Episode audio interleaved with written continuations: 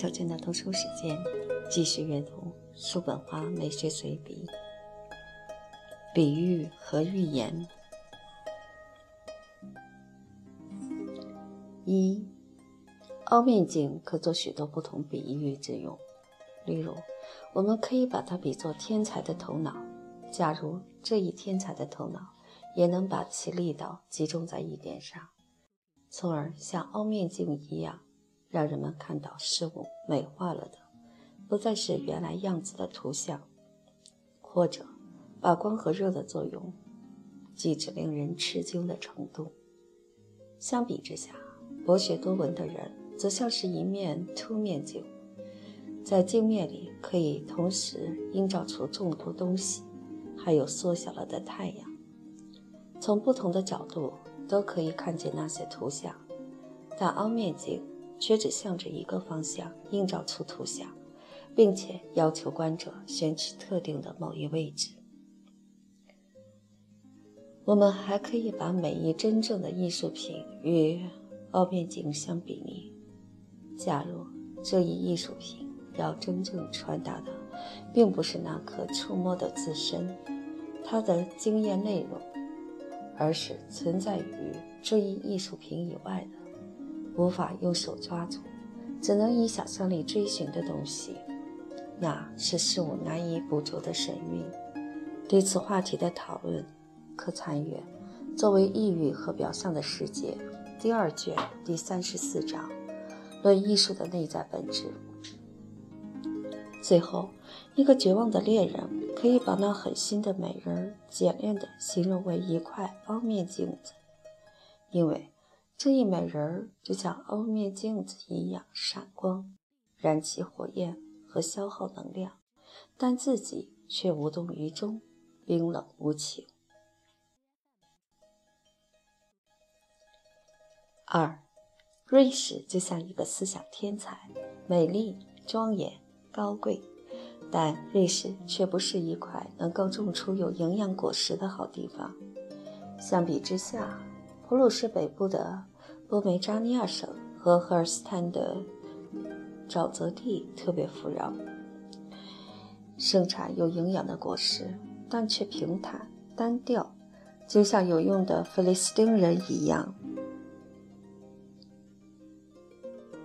三，在一块成熟了的玉米地里，有一处被人胡乱踩出来的缺口。我站在那里，看见到处都是沉甸甸的玉米棒子。在那些长得笔直的玉米棒子之间，长出了一些蓝色、红色、紫色的花朵。这些花朵气质天成，在其绿叶的衬托下，显得分外妖娆。但我在想，这些花朵可是没有什么用处，也结不出果实，纯粹只是属于杂草而已。这些花草长在这里。只是因为人们无法把它们清除干净。不过，正是这些花朵使这里的景色平添了妩媚和艳丽。所以，这些花朵无论在哪一方面都与文学、艺术相类似。文学、艺术在严肃认真、讲究实用和注重得意的市民生活中所扮演的角色是和花朵一样的。因此。这些花朵可被视为这些文学艺术的象征。四，在这地球上有着一些确实美丽的景观，但这些都被人为的修饰糟蹋了。我们最好不要欣赏这一类的风景。五，一个城市有着漂亮的建筑物。纪念碑、喷泉、希腊式的方尖塔等装饰，但街道路面却铺砌寒酸难看，就像德国现在的情形。那就犹如一个穿金戴银、珠光宝气的妇人，身上却是破衣烂衫。若要把城市美化成意大利城市的样子，那首先就要像意大利城市那样铺砌好街道路面。顺便在此一提。不要把雕塑放置在屋顶一般高的基座上面。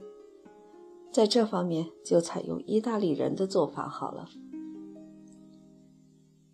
六，苍蝇可被视为狂妄无知、肆无忌惮的象征，因为所有动物都惧怕人类胜于一切，巴不得躲得越远越好。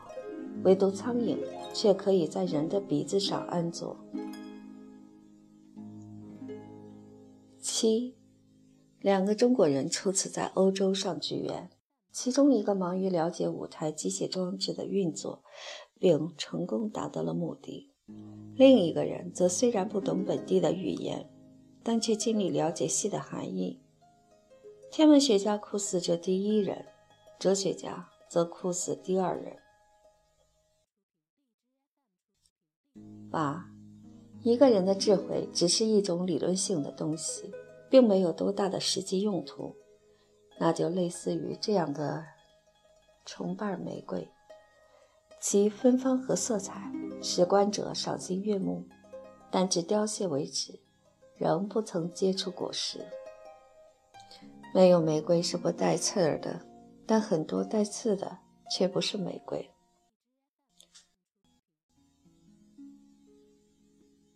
九，犬只完全有理由成为忠实的象征。在植物里面，忠实的象征则应该是冷杉树，因为无论天气好坏，只有冷杉树与我们一道忍耐和坚持，而不会像所有其他树木、植物、昆虫和飞鸟一样，一旦我们失去了太阳的青睐，就会舍我们而去。当上空重又对我们绽开笑脸时，则又重返我们身边。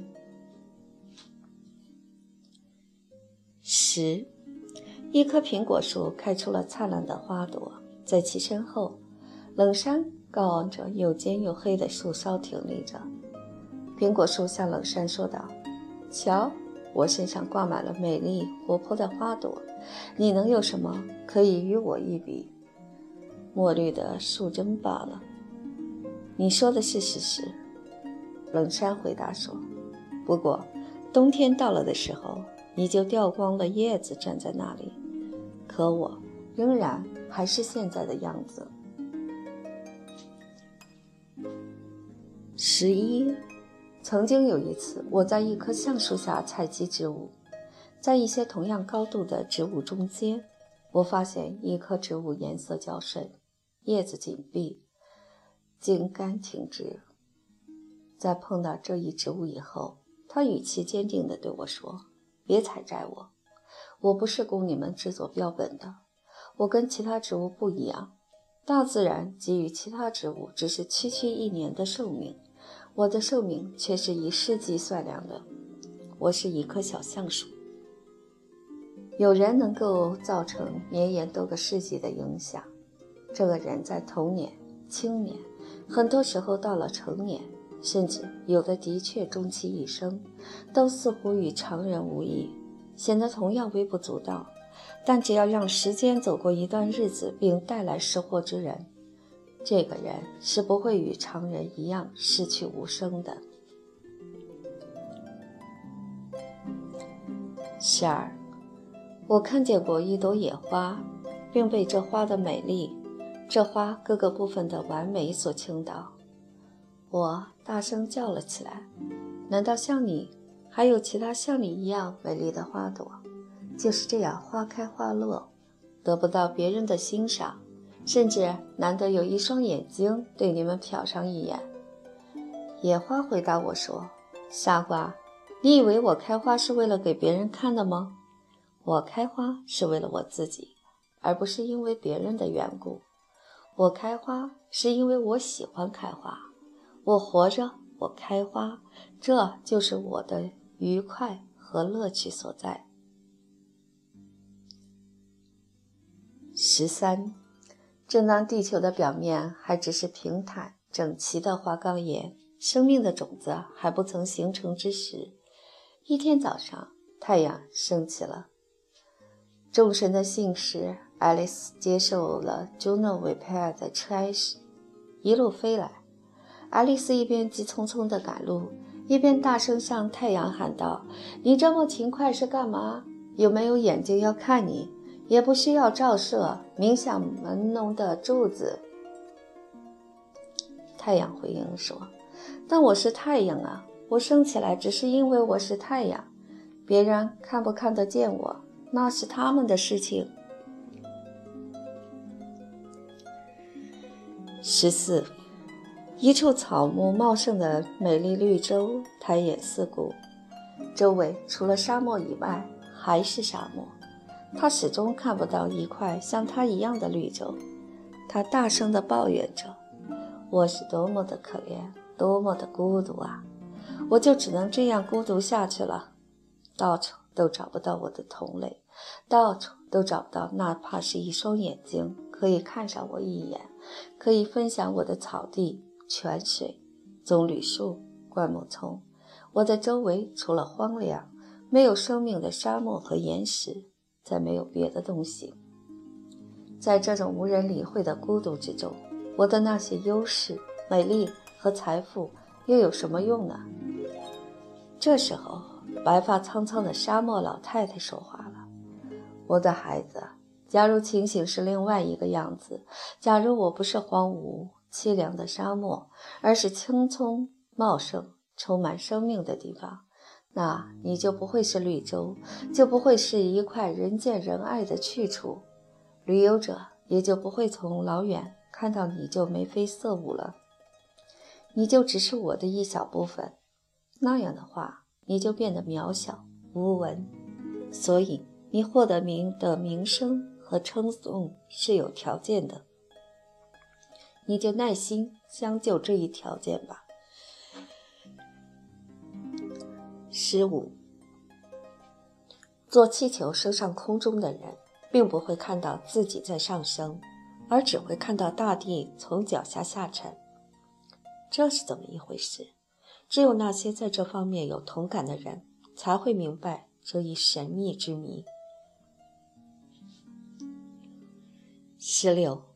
测量一个人的伟大，在精神方面和身体方面各用彼此相反的不同定律。身体的大小由于距离加大而缩小，精神上的伟大则因距离加大而加大。十七，大自然让所有事物都披上了一层漂亮的外表，就像蓝色的李子上面画上的一层薄露。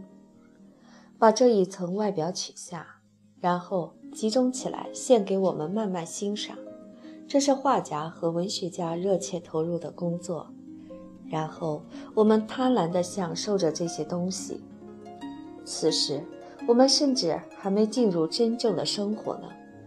但随后，当我们进入这生活的时候，我们自然就会看到事物在剥落了大自然所覆盖的漂亮外表以后的样子。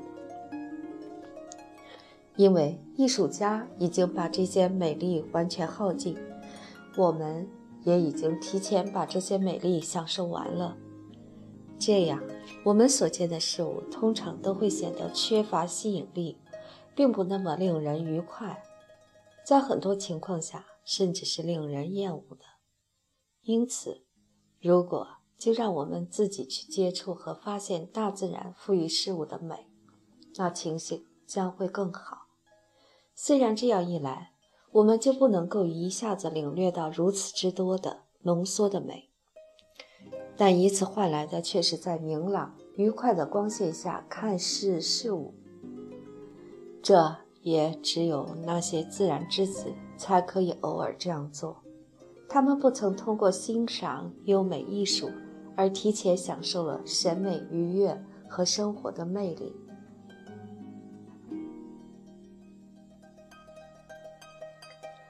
十八，连此大教堂前后周围都盖起了房子，我们甚至找不到一个位置可以观赏大教堂的整体。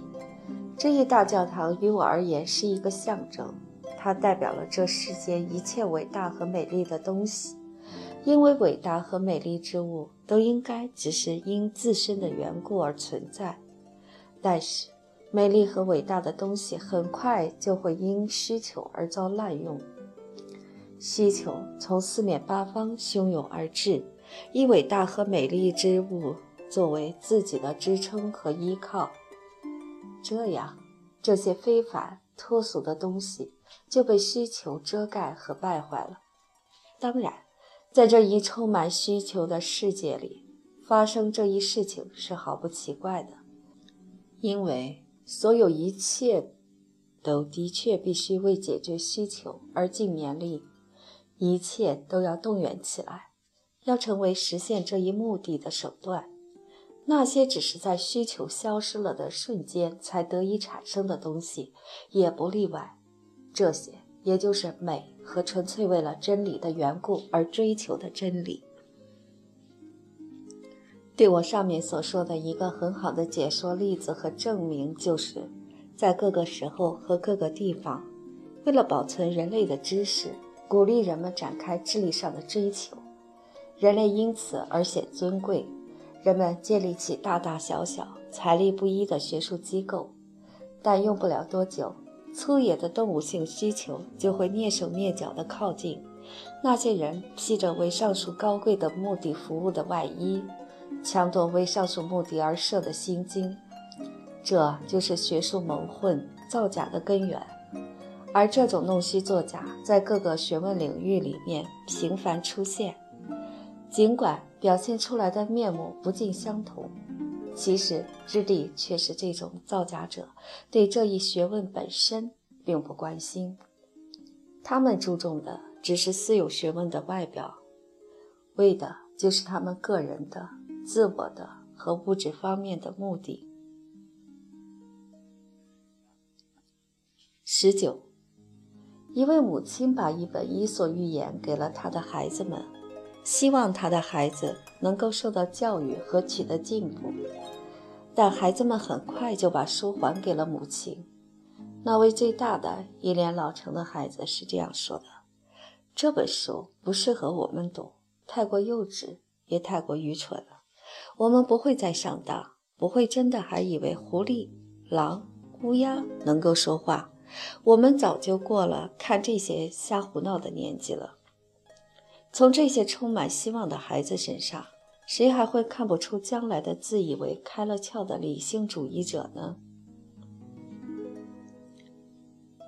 二十，在一个寒冷的冬日，为了避免冻僵，一群箭猪相拥在一起取暖，但他们很快就被彼此的硬刺扎痛了，这样他们被迫分开。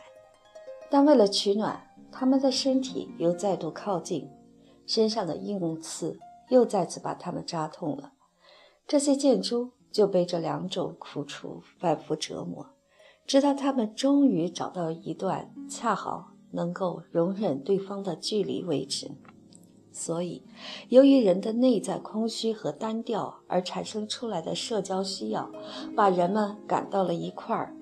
但个人许多令人厌恶的素质。和无法让人容忍的缺点，又把人们分开了。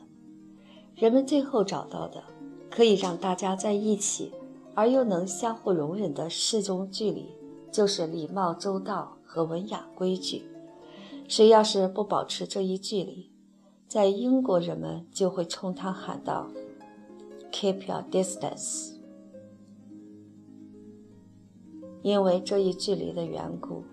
虽然相互取暖的需求并非完美的得到满足，但大家起码不会受到硬刺的烦扰。谁要是自身拥有足够的热量，那他就更宁愿对社交敬而远之，既不给别人麻烦，自己也不会遭受来自别人的烦扰。